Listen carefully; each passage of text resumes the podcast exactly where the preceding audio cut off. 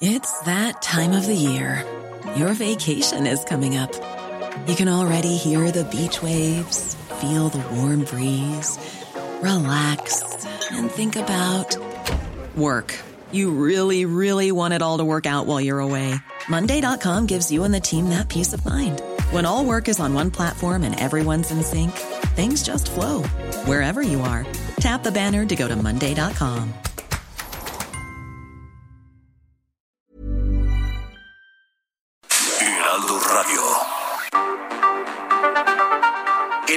Radio presenta Cámara de Origen, un nuevo espacio para enterarnos del trabajo de las legisladoras y legisladores en los Congresos de México. En Cámara de Origen tiene la palabra Carlos Zúñiga Pérez.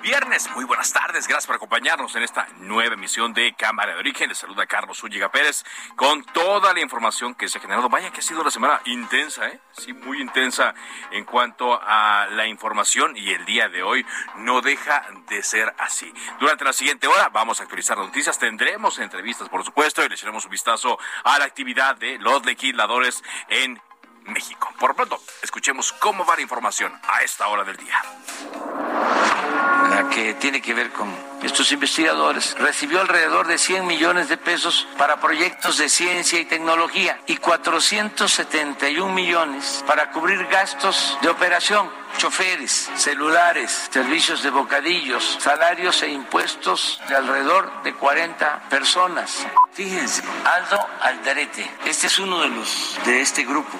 Comiencen con la puta pseudoescritora pseudoinvestigadora. ¿No saben quién es? La sopilota. Hugo López Gatel. Vamos a utilizar la propia infraestructura del Sistema Nacional de Salud, que son mayormente hospitales de segundo nivel y hospitales de referencia. Es donde vamos a poner las estaciones permanentes de vacunación. A partir del 28 de septiembre, próximo martes, estaremos publicando el lineamiento técnico y la lista completa de enfermedades crónicas. Eduardo Clark. Continuamos en semáforo amarillo, aunque sí queremos compartirles que en la última notificación que nos llegó preliminar de parte del Gobierno de México el día de antier, estábamos ya bastante cerca del verde. Vidulfo Rosales, abogado de los familiares de Ayotzinapa. Hoy pues se tuvo una reunión con el presidente de la, de la República. Primero, bueno, se reconocen los avances que ellos están presentando, pero se le hizo énfasis que no vemos avances en la Fiscalía General. Alejandro Encina, subsecretario de Derechos Humanos, Población y Migración de la CEGOV. Y esto eh, ha ido pues demostrando pues algunas de las inconsistencias de la verdad, llamada verdad histórica. Hoy se ha generado mucha información en torno al caso de Ayotzinapa porque el señor subsecretario de Derechos Humanos, Población y Migración, Alejandro Encinas, informó que se han liberado más de 31 mil documentos relacionados con el caso Ayotzinapa, los cuales revelan inconsistencias en la llamada verdad histórica de este caso. Eh, han estado haciendo declaraciones importantes en torno a este hecho. Dijo Alejandro Encinas que van a demostrar, dijo, vamos a demostrar, a desmontar lo que hizo el gobierno de Enrique Peña Nieto en el caso Igual. Han sido ejecutadas 21 personas vinculadas al caso Ayotzinapa y se han establecido dos nuevos puntos de búsqueda en el caso Iguala. También dijo que restos óseos de normalistas hallados en Cocula no presentan huellas de fuego, sino simplemente estaban expuestos a la intemperie. Mucha información eh, hoy cuando se cumplen siete años ya de este terrible caso en la historia de nuestro país. Además, eh, se informó que se hizo tortura de forma generalizada en contra de los testigos. De acuerdo toda esta información que le digo, dio Alejandro Encinas este viernes. El Banco de México presentó un nuevo billete de 20 pesos que se pondrá en circulación en el país. Esta edición conmemora los 200 años de la consumación de la independencia de México. Federico Arturo Garza renunció como fiscal general de San Luis Potosí. Presentó su renuncia al Congreso dos días antes de que Ricardo Gallardo asuma su cargo como gobernador del estado de San Luis Potosí. Como parte de la fase 30 del Plan Nacional de Vacunación. Fase 30, sí. El Plan Nacional de Vacunación La próxima semana se va a aplicar la primera dosis contra COVID-19 a los jóvenes de 18 a 29 años en las alcaldías Azcapotzalco, Álvaro Obregón, Coyoacán e Iztapalapa. Dosis contra eh, la COVID, repito, para quienes estaban interesados en esta información y estaban preguntando, dosis a los jóvenes de 18 a 29 años, repito, en las alcaldías que faltaban aquí en la Ciudad de México. Azcapotzalco, Álvaro Obregón, Coyoacán y también en Iztapalapa. Así es que todos los que tienen pendientes esa, esa eh, dosis, la primera, hay que estar atentos, hay que acudir porque vamos a ver cuándo va a estar la segunda, la segunda de estas dosis. Bueno, cuando son las 4 de la tarde, con 5 minutos de tiempo del centro de México, eh, nos enteramos, eh, ya esas varias intervenciones, que el senador César Cravioto, fue nombrado como vocero de la bancada de Morena en la Cámara de Senadores. Ayer hubo una rueda de prensa en la cual estuvo acompañado por varios legisladores. Y hoy agradezco que esté mucho con nosotros en esta eh, entrevista que tenemos aquí en Cámara de Origen. ¿Cómo está, senador César Cravioto? Buenas tardes. Bien, Carlos, ¿cómo estás? Un gusto saludarte. Gracias, igualmente. Buenas tardes. Cuéntanos un poco, senador, ¿de qué se trata esta encomienda dentro del grupo parlamentario? Pues fíjate que en la reunión plenaria del grupo antes de iniciar la legislatura, pues hubo muchas voces de compañeras y compañeros del grupo parlamentario que planteaban que había que, digamos, que rediseñar una estrategia de comunicación del propio grupo. Eh, se me encomendó a mí hacer planteamiento, lo hice, lo platiqué con el coordinador, con Ricardo Monreal, y el, día de ayer, en reunión del grupo parlamentario, presenté esa estrategia y eh, se, se, votó que yo fuera el vocero, que fuera el que coordinara toda esta estrategia de comunicación del grupo y me van a acompañar de, dos senadores, la senadora Lucy Mesa y, y el senador por por Querétaro Gilberto Herrera. Eh, ¿en, qué, ¿De qué consiste? Bueno, consiste en que además de todos los esfuerzos que cada senador y senadora haga para, para pues, posicionar sus temas, vamos a definir distintos temas que serán prioritarios del grupo parlamentario. Y esos temas prioritarios todos en su conjunto, los 62 senadores que estamos en el movimiento, vamos a fortalecer esa estrategia, vamos a hablar de los temas fundamentales que tienen que ver pues, con los temas fundamentales del presidente de la República, con la defensa de la cuarta transformación, y con las leyes prioritarias del gobierno y de los propios senadores de Morena. Entonces vamos a estar muy activos haciendo este trabajo porque a veces este eh, sentimos que a veces la oposición, siendo menos senadores, posiciona mejor sus temas y lo que vamos a hacer es que empezar a posicionar los temas de Morena con más fuerza, con más contundencia y no y también otra cosa que decidió el grupo parlamentario es que ya no vamos a dejar pasar ninguna mentira de los otros grupos parlamentarios, porque bueno, se valen las críticas al gobierno, es el trabajo de la oposición, pero luego entre las críticas hay muchas mentiras. ¿Cómo cuáles, cuáles han detectado? ¿Con cuáles mentiras? Hay un chorro, son rementirosos, Carlos, son rementirosos los de la oposición, pero ahí te van algunas. A ver.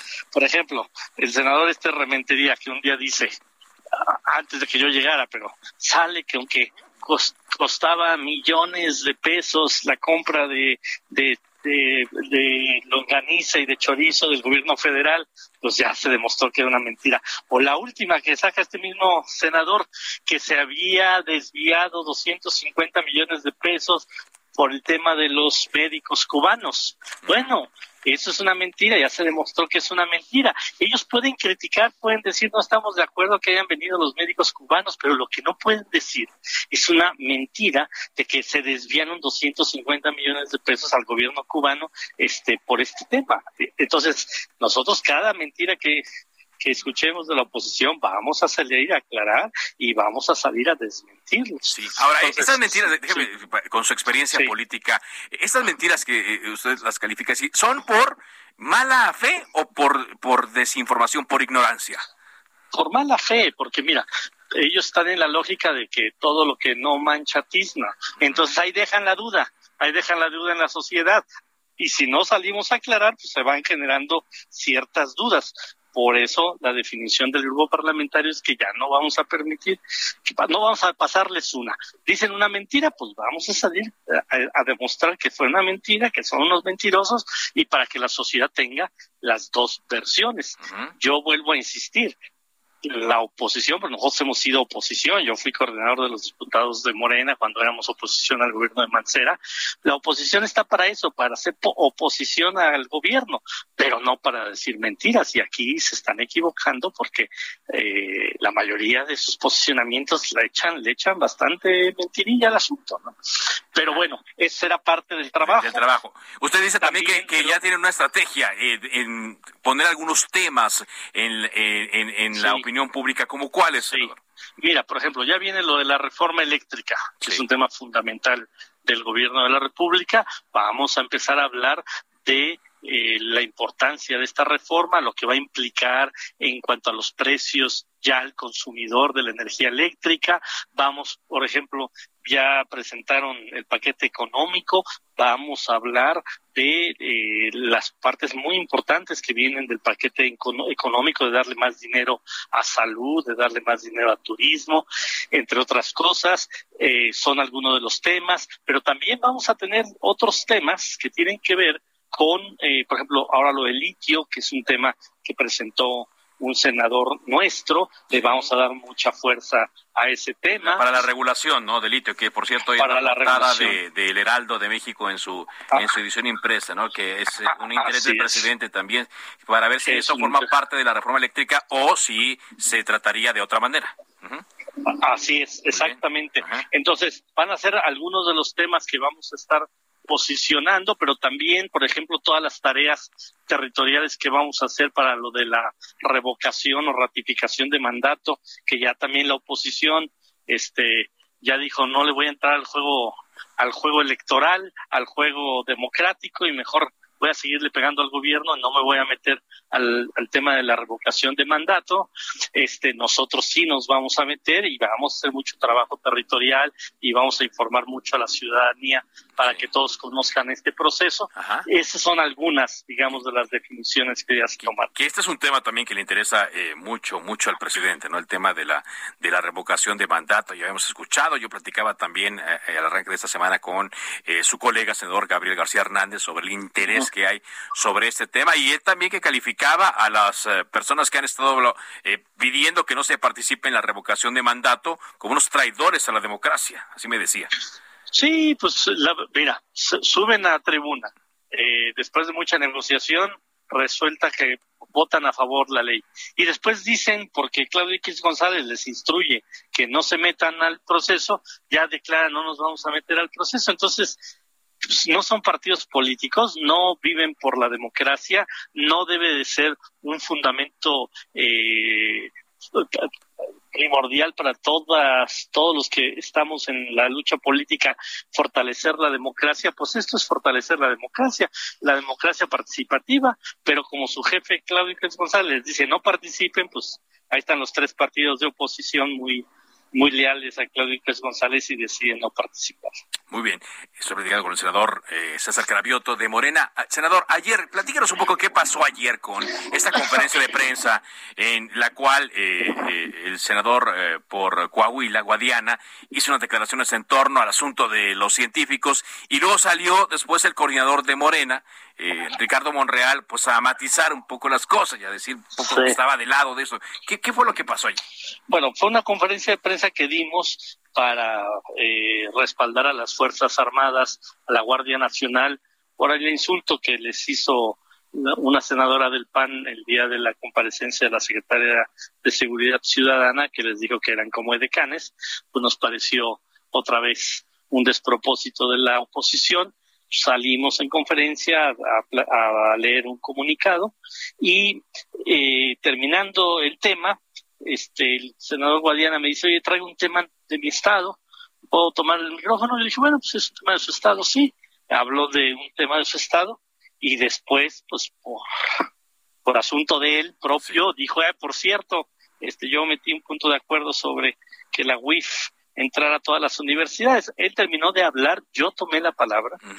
Hubo preguntas de reporteros y yo aclaré que no era una posición del grupo parlamentario de Morena, que era una posición del senador Guadiana, que de ninguna manera lo respaldábamos, pero por los medios empezaron a decir que los senadores de Morena y el grupo parlamentario de Morena, y entonces eh, una hora después o dos horas después eh, hubo una conferencia de prensa del, senador Monreal para también ratificar que no tiene que ver con la posición del grupo parlamentario de Morena.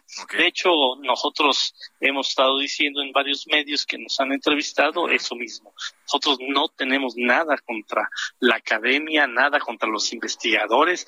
Lo único que decimos es que cualquier recurso público pues, se tiene que eh, revisar que se esté aplicando de manera adecuada y eso no le corresponde a la UIF, le corresponde a la Auditoría Superior. Si es recurso público federal, como cualquier otra instancia que ejerce recursos públicos, pues debe ser revisada por la Auditoría Superior de la Federación. Y si es recurso público estatal, pues tiene que ser revisado por la Auditoría Superior del Estado correspondiente. Pero como cualquier otra entidad, o sea, sin sin meterle este un ojo especial a las claro, Sin que se trate tampoco de, de, persecución o algún tipo de venganza, sin nada. Que se tra sin que se trate de persecución, porque otra vez este sale eso y, y también los panistas, ah, no se vayan contra los intelectuales, pues no, nadie está yendo contra los intelectuales. Se tiene que revisar, eso sí, el recurso público, y eso creo que cualquier eh, mexicano estaría de acuerdo, que todo el recurso público se revise, que se, que se aplica de manera adecuada. Pero no tenemos nada en contra de la academia, no tenemos nada en contra de los investigadores, no tenemos nada en contra de las universidades, todo lo contrario. Muy bien. Senador, pues ¿qué podemos esperar en los siguientes eh, días? Ya está eh, por terminar el septiembre, se están eh, dilucidando las agendas, el Congreso a su vez, en la Cámara de Diputados están eh, conformándose las comisiones. ¿Qué, ¿Qué podríamos esperar en las siguientes? Usted me decía que ya, bueno, el presidente dijo que en estos días iba a enviar la iniciativa de reforma eléctrica, la iniciativa de reforma constitucional.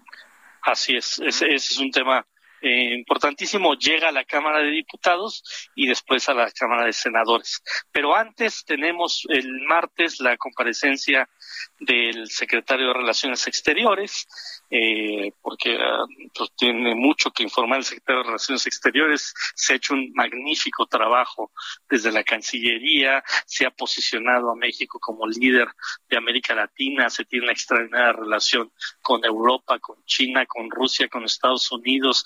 Entonces hay mucho que informar, eh, que tiene que informar el, el canciller. Y al día siguiente, el miércoles, va a comparecer el secretario de gobernación, que también tiene muchas cosas que informar, todo eh, el cambio que ha habido de la Secretaría de Gobernación, de ser el gran censor, de ser el, el persecutor de la oposición en el país, de ser la instancia que desaparecía gente, hoy se vuelve una instancia justamente de reforzar los derechos humanos, de atender las necesidades de los mexicanos. Entonces vienen dos comparecencias muy importantes. Nosotros vamos a hacer énfasis también en el tema del litio y en el tema que no salió mucho en los medios, pero es muy importante esto de recuperar eh, en Veracruz, esto que se había privatizado, que tiene que ver con los sindicatos en Veracruz de, los puertos, ¿no?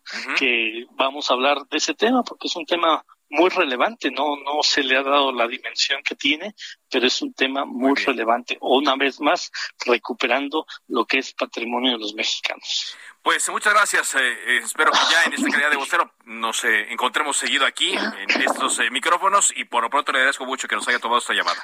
Muchas gracias. Te agradezco, Carlos, porque en toda mi trayectoria siempre tú has dado los espacios para hablar de los distintos temas que me han tocado y ahora aquí en el Senado también te agradezco. Gracias. espacio. Estamos en contacto, senador. Saludos. Hasta Muy buenas eh, tardes. César Cravioto, senador de Morena y que ya nos aclaró el asunto de ayer que generó mucha polémica porque decían que si había o no una eh, disparidad que se iban en, canales cruzados, pues no, ya nos dijo que él incluso después de la declaración del senador Guadiana intervino, pero pues no fue sino hasta que salió el senador eh, Ricardo Monreal que las aguas volvieron a su camino. Bueno, son las eh, cuatro de la tarde con 19 minutos tiempo del centro de México. A propósito de este tema, de los científicos, del CONACIT, eh, denuncias, hoy el presidente le dedicó buen tema, buen, bueno, más que buen tema, buen espacio de la eh, conferencia mañanera a este tema. París Salazar, adelante con el reporte, París. Buenas tardes, Carlos, amigos, amigas de la de México. Así es, y que esta mañana el presidente Andrés Manuel López Obrador denunció que un grupo de investigadores del CONACYT creó una asociación civil que recibió millones de pesos para investigación y los utilizó en lujos y derroches. En la conferencia de prensa, López Obrador señaló que los investigadores acusados por la Fiscalía General de la República integraron el Foro Consultivo Científico y Tecnológico AC, el cual fue usado para pagar estos gastos. Escuchamos al presidente López Obrador. Estos investigadores recibió alrededor de 100 millones de pesos para proyectos de ciencia y tecnología y 471 millones de pesos para cubrir gastos de operación, entre los que se incluían choferes, celulares, servicios de bocadillos, salarios e impuestos de alrededor de 40 personas, comidas en restaurantes de lujo reveló que esta asociación adquirió un inmueble de lujo en el centro de Coyacán y que fue la instancia responsable de emitir el dictamen en 2007 para justificar las omisiones de las autoridades federales en relación con el rescate de los cuerpos en la mina Pasta de Concho. López Obrador expuso que la justicia no puede ser selectiva y no se puede investigar solo a quienes no pueden pagar por su inocencia. Escuchamos al presidente López Obrador. Se sienten perseguidos, pero yo le pregunto a la gente, este, el combate a la corrupción ¿Va a ser selectivo o va a ser parejo?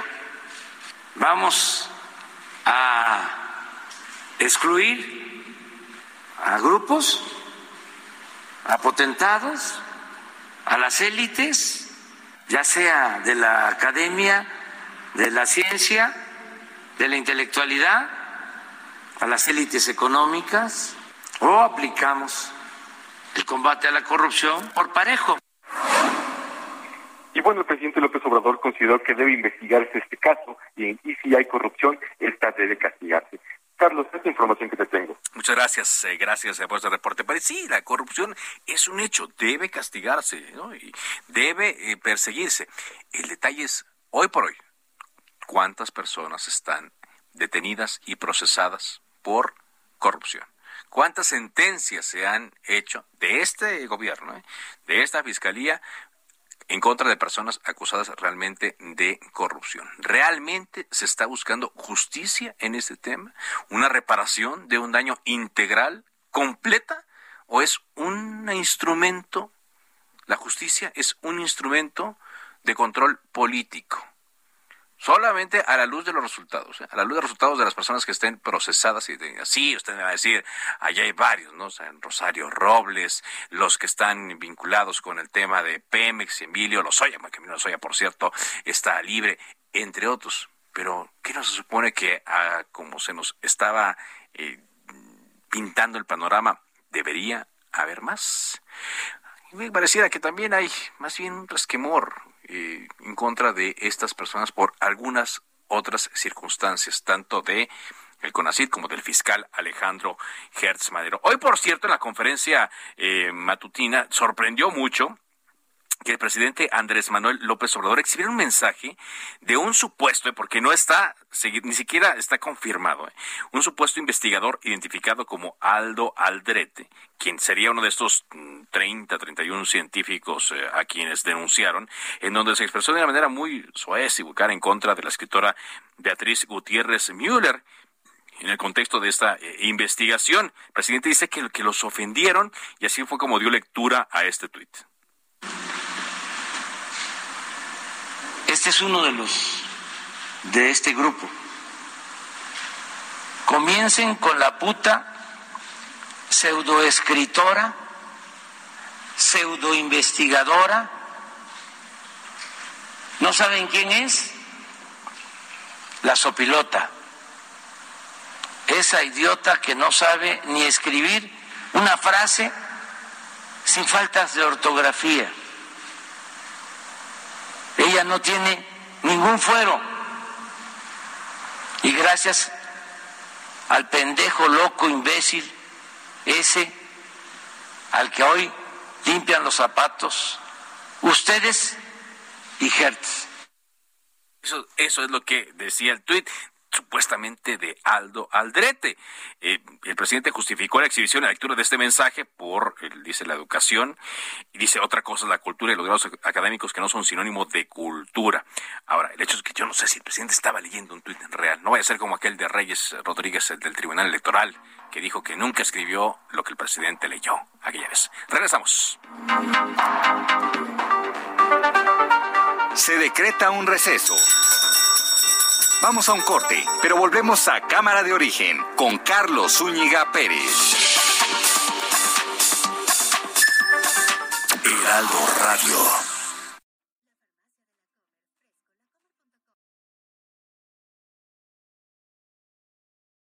Heraldo Radio. Se reanuda la sesión. Volvemos a Cámara de Origen con Carlos Zúñiga Pérez.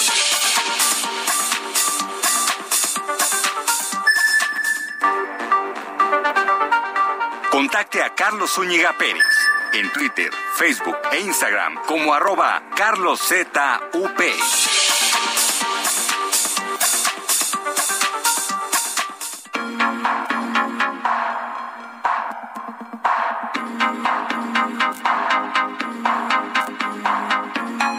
Avanzamos en cámara de origen. Gracias por continuar eh, con nosotros.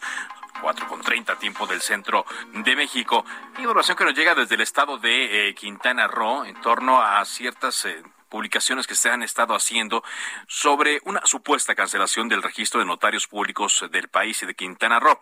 Al respecto, el Consejo de Notarios de la entidad hizo algunas precisiones. Eh, por ejemplo, se relacionó a que esto ocurría por, por medio del SAT del Servicio de Administración Tributaria y señala que esto es incorrecto ya que la habilitación de los notarios públicos es una competencia exclusiva de los gobiernos estatales. Hasta ahora también señala ningún notario de Quintana Roo ha sido inhabilitado, continuando todos en pleno ejercicio de funciones. Hay notas periodísticas que refieren a un programa y sistema eh, llamado esquema de inscripción en el RFC a través de fedatario público por medios remotos. Este sistema implementado por el SAT es optativo y de participación voluntaria por parte de los notarios, cuyo objetivo era brindar servicios integrales al momento de construir sociedades. También en Quintana Roo rechaza que se estén atribuyendo conductas indebidas a los notarios del Estado como causales de baja en el sistema, como sugieren algunas publicaciones. Al respecto habla Guillermo Escamilla, quien es presidente del Colegio Nacional del Notariado Mexicano. La cancelación de los registros que ha efectuado el SAT respecto a determinadas notarias y notarios del país en nada impiden que ellas y ellos continúen en el pleno ejercicio de su función notarial y los instrumentos que ante ellos se otorguen tengan plena validez. Lo mismo la constitución de empresas, la constitución de garantías hipotecarias, la transmisión de propiedad o cualquier otro acto que ante ellos se otorgue. Es importante señalar que la actividad irregular e ilegal de empresas conocidas como factureras o fantasmas conforman un delito de origen complejo y multifuncional. Pretender orientar la opinión social en el sentido que las y los fedatarios en el país asumen una colaboración para ello se aleja totalmente de la realidad.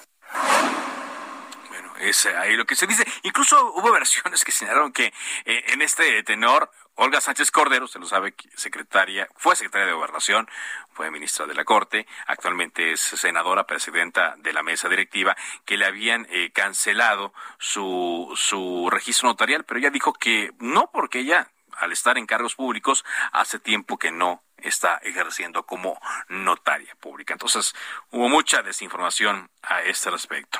Vamos a otros temas. Eh, Carlos Navarro con lo que dijo la jefa de gobierno Claudia Sheinbaum en torno a los tribunales electorales. Adelante.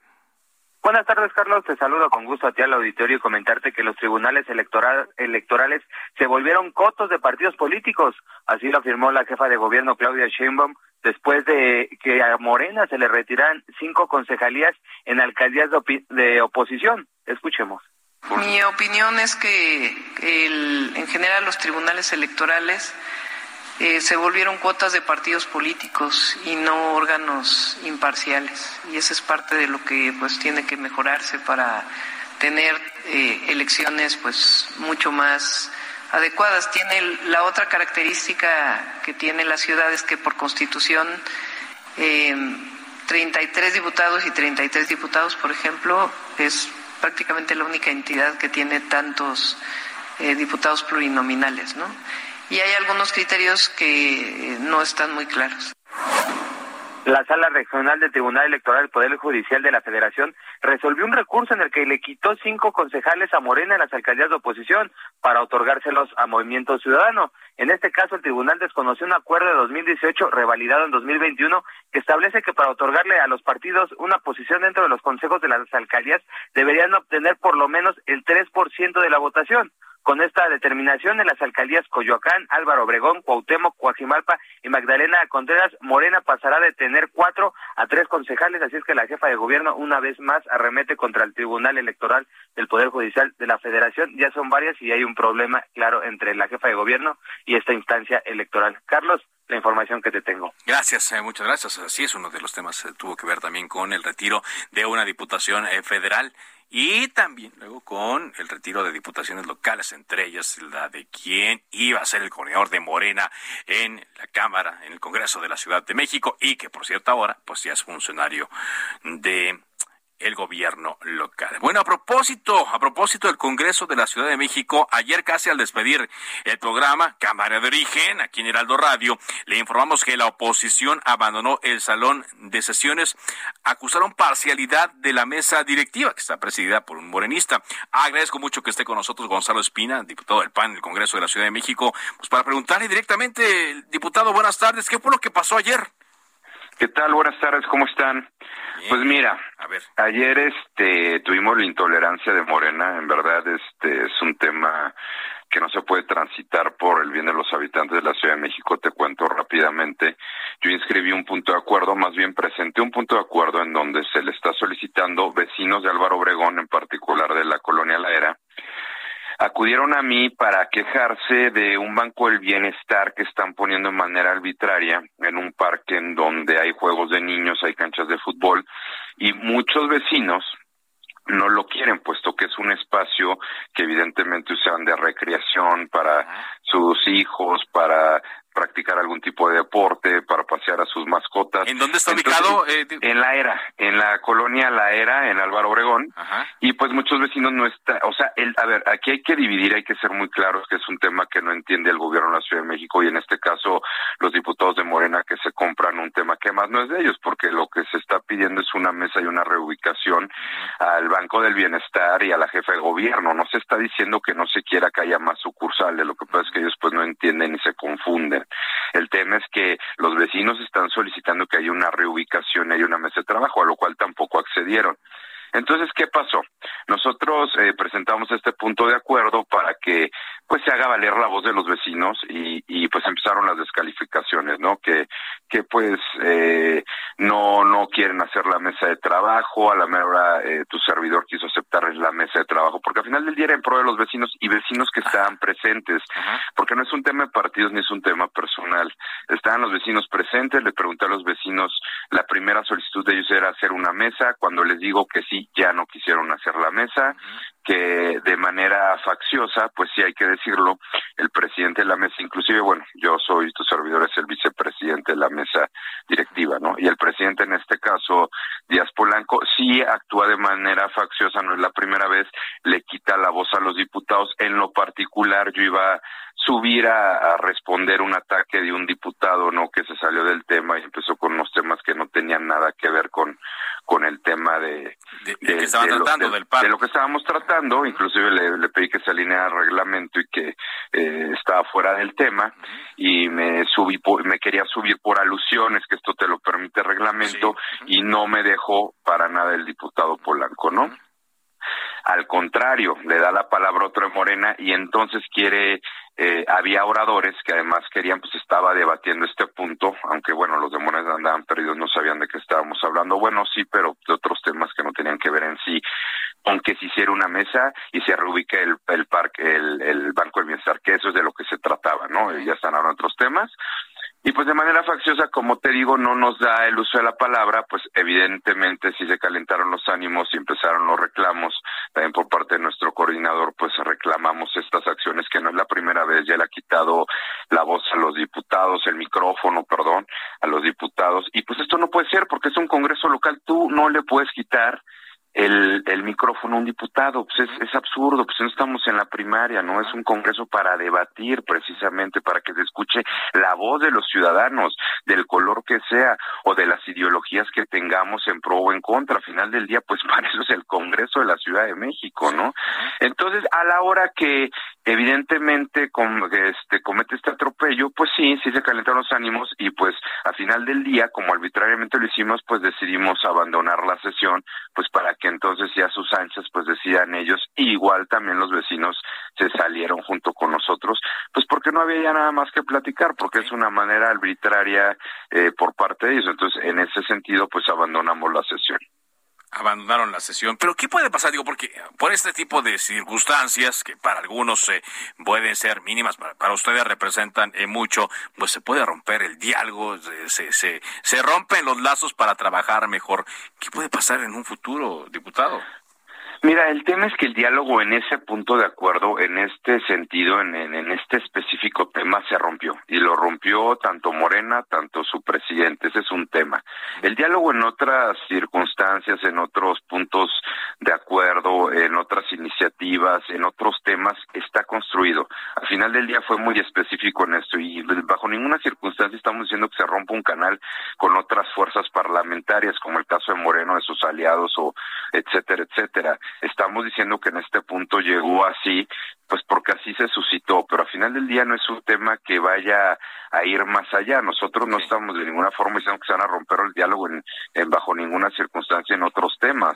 Esto va a seguir, ¿no? A final del día en otros, eh, pues vamos a seguir trabajando en consenso, en lo que podamos consensar y en lo que no. Aquí es una posición muy encontrada que ellos esgrimen que si hay mesas de trabajo que subo consenso y que además que unos vecinos están a favor, pero pues aquí también me solicitaron como representante de ellos los que están en contra. Entonces lo que pedían ellos es que se les diera información y que se reubique, al final del día son vecinos, a lo cual ellos pues no quisieron este pues atender esta petición, ¿no? Sí, que, es un tema que ya había estado ocurriendo, ¿no? Porque eh, también pasó en Coyacán con la construcción de una sucursal del, del Banco del Bienestar, ahí los vecinos también protestaron y se dejó de lado esta, esta construcción.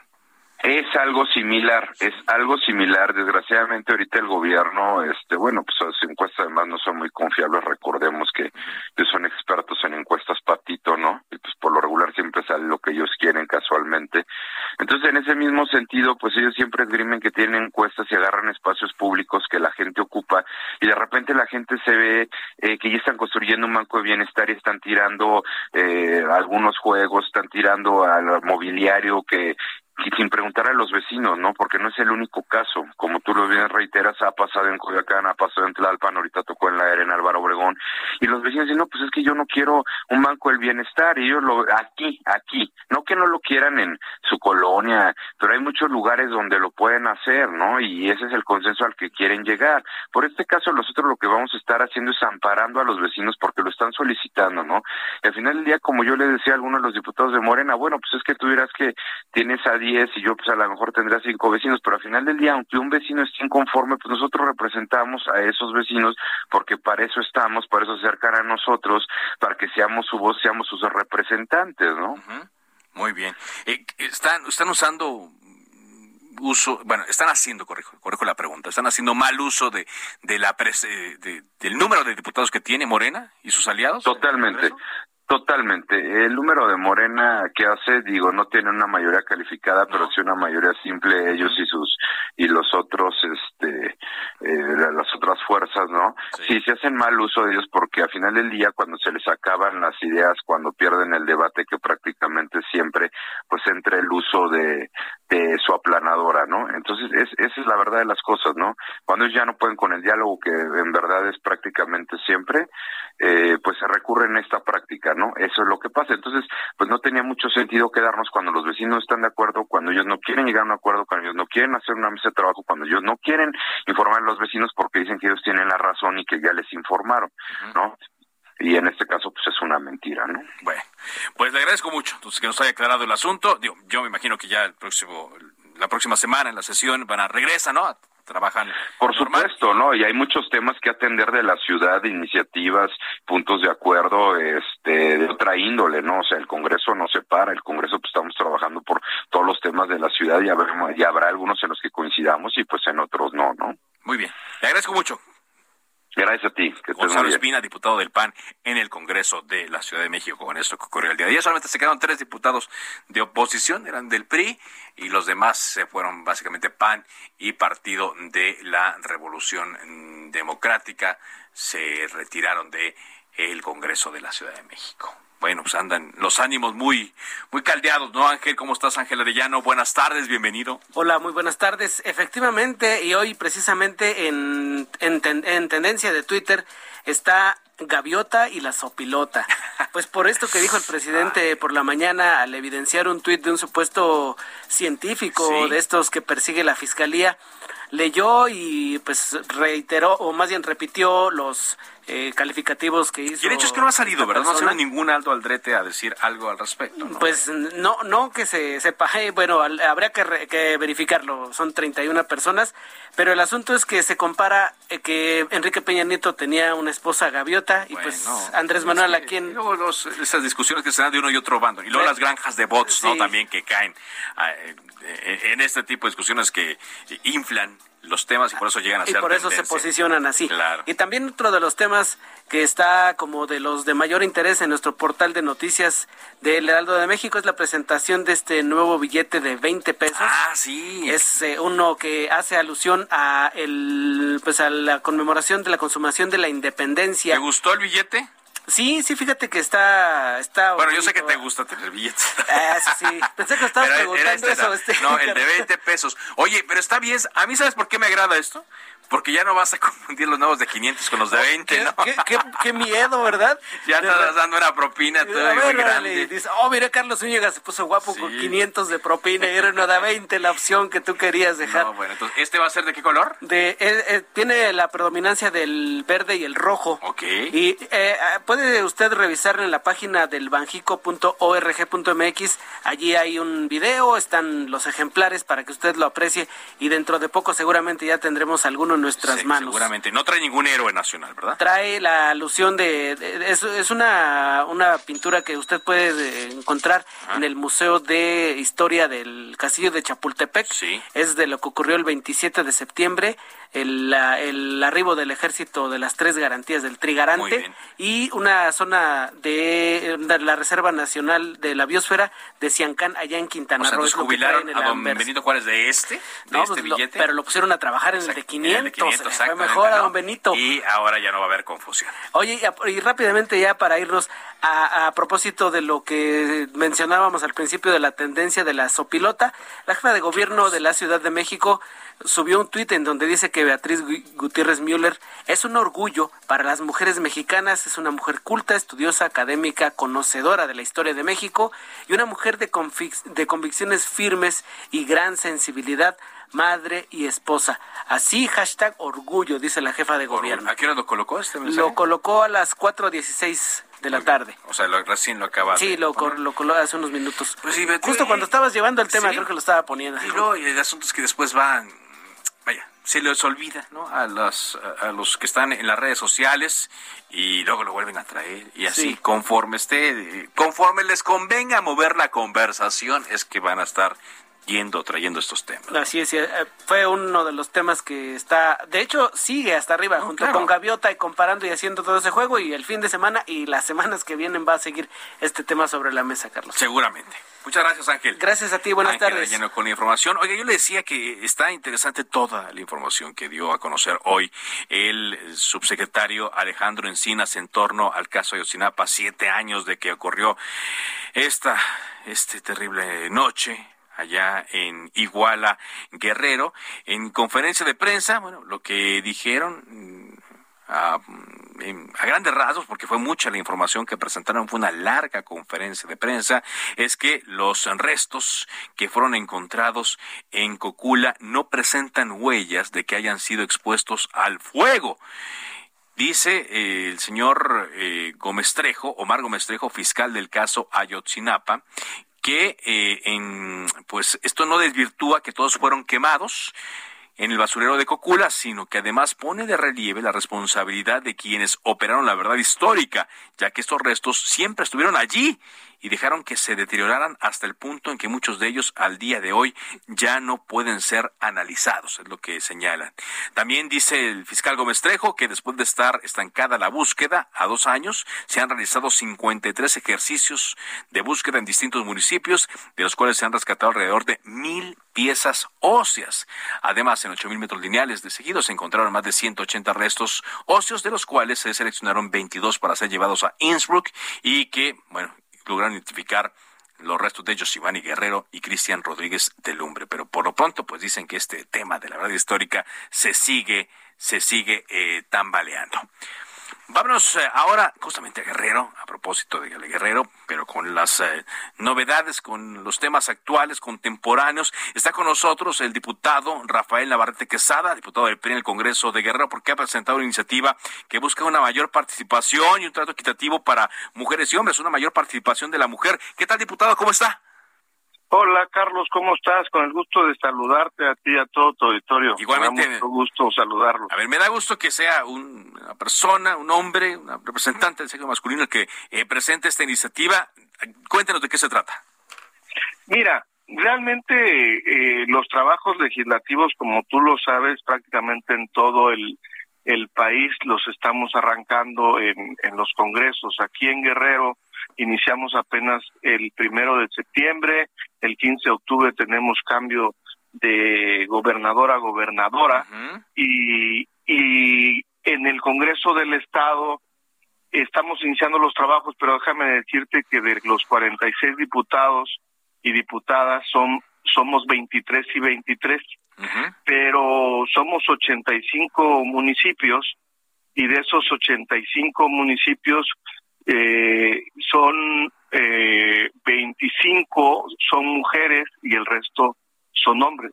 Entonces, pues claramente hay un pendiente de en los espacios de elección popular en el estado de Guerrero donde las mujeres, por supuesto, deben de tener una mayor representatividad. Y aunque todavía no presentamos una iniciativa como tal, Carlos, lo que la semana pasada dejamos muy claro, su servidor, es de que obviamente tenemos que seguir trabajando para lograr una mayor participación y una mayor igualdad de las mujeres en los espacios públicos aquí en Guerrero. Como te como te lo estoy diciendo, pues obviamente ya vamos a tener gobernadora, es una de las gobernadoras que surgieron por la elección de junio, cosa histórica aquí en el estado, como en muchas partes, y bueno, pues vamos a ir en esta ruta. Lo que lo que nosotros tenemos claro como bancada del PRI acá en Guerrero es de que eh, obviamente tenemos que lograr una mayor proyección de las mujeres, pero hay que trabajar pues desde estos espacios, no solamente eh, desde solamente como pláticas, sino como desde el Congreso del Estado, que es con la máxima tribuna de Claro, empezar, empezar por casa. ¿Qué, ¿Qué camino va a seguir eh, esta iniciativa, diputado? Mira, vamos a ir viendo adecuaciones en diferentes leyes y por supuesto eh, vamos a buscar que en los institutos políticos también eh, haya obviamente una mayor participación, ¿no? Eh, tú recuerdas que todos los partidos tienen eh, la obligación de presentar el, el mismo número de hombres y mujeres a los cargos de elección popular, pero no necesariamente se hace eh, en la ruta de que tengan las posibilidades de ganar, ¿no? Por eso te digo que a nivel municipal, pues hay una disparidad entre 25 y el resto y 60 municipios representados por hombres y solamente 25 representados pues por mujeres. exacto, hay mucho trabajo que hacer hay mucho trabajo que hacer, a diferencia del Congreso, donde el, la vía plurinominal nos permitió lograr esta igualdad al ser 23 y 23, obviamente en los municipios es más complicado, pero tenemos que ir encontrando estos mecanismos, Carlos, y, y la verdad es que son de las cosas que estamos trabajando, que estamos arrancando, y si tú me lo permites, pues obviamente más adelantito, conforme vayamos teniendo más, más armado el, el trabajo, déjame informarte que de hecho las comisiones todavía no están eh, definidas, ¿no? definidas ¿no? Acá en Guerrero, tú te, habrás dado cuenta que hace dos, tres días ya se definieron las comisiones en el Congreso de la Unión. Acá en Guerrero todavía no logramos esos acuerdos. Entonces ya lográndolos, podemos ir avanzando mucho más rápido en el tema. Muy bien, pues entonces conforme vaya teniendo eh, más novedades de esta interesante iniciativa, vaya, de esta iniciativa que va a dar más equidad, ¿qué le parece si vamos platicando? Sí, Carlos, yo te lo voy a agradecer mucho y por supuesto vamos a vigilar que, que en el caso de, de la nueva conformación del gobierno del Estado, encabezado ahora por una mujer, pues obviamente veremos por otro partido distinto al de tu servidor, veremos a ver cómo se realmente se conforma este nuevo gobierno del Estado. Muchas gracias, diputado. Muy amable. Rafael Navarrete Quesada, diputado del PRI en el Congreso del Estado de Guerrero. De esta forma, llegamos a la parte final de Cámara de Origen. Gracias por acompañarnos a lo largo de esta semana. Les habló Carlos Zúñiga Pérez. Siga en Heraldo Radio. Por ahora, es cuanto. Se cita para el próximo programa. Cámara de Origen, a la misma hora, por las frecuencias de El Heraldo Radio. Levanta la sesión.